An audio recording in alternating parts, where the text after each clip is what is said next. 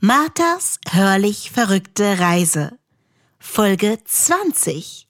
Das Wellenschlagen von Natascha Mansky.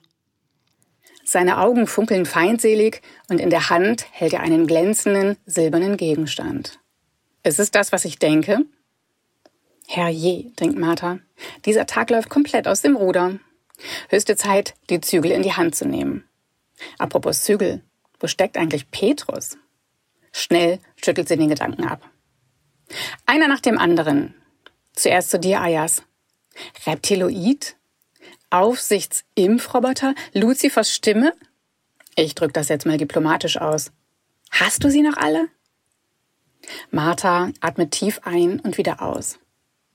Hör mal, wir hatten alle viel Stress in den letzten Wochen. Du musst einfach mal abschalten. Du gehst jetzt nach Hause und machst zwei Tage frei. Okay? Kopfschütteln. Das geht nicht.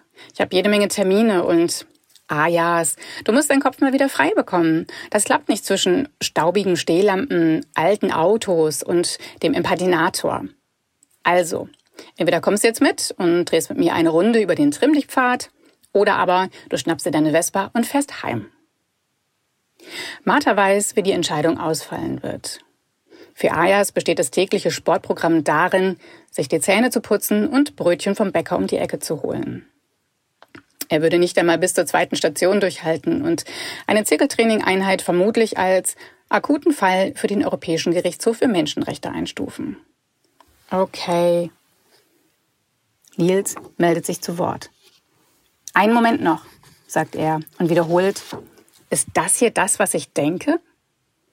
Marthas Füße werden kalt und sie beschließt, den Prozess zu beschleunigen. Was denkst du denn, was es ist? Na, der Tortenheber von der Kallhuber.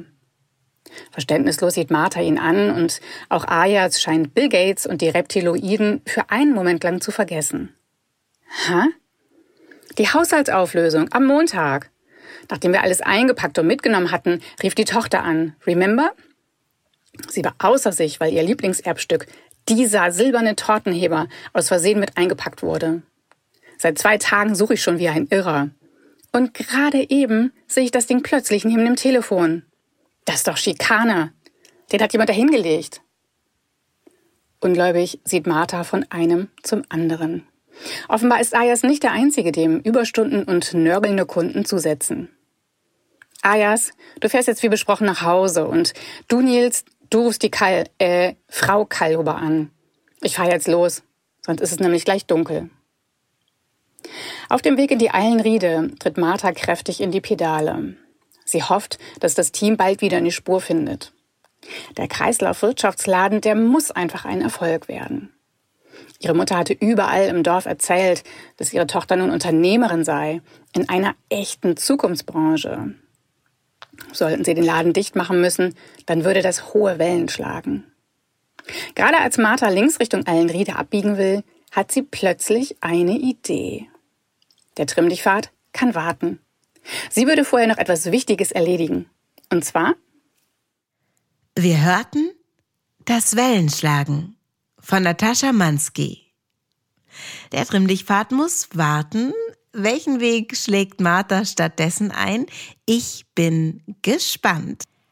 Natascha Mansky studierte Politik, Geschichte und Anglistik in Köln und in Cambridge. Sie arbeitete viele Jahre als Redakteurin, bevor sie sich ihrem ersten Kriminalroman Fanggründe widmete und dann gleich noch einen zweiten hinterher schob mit dem Titel Seebestattung.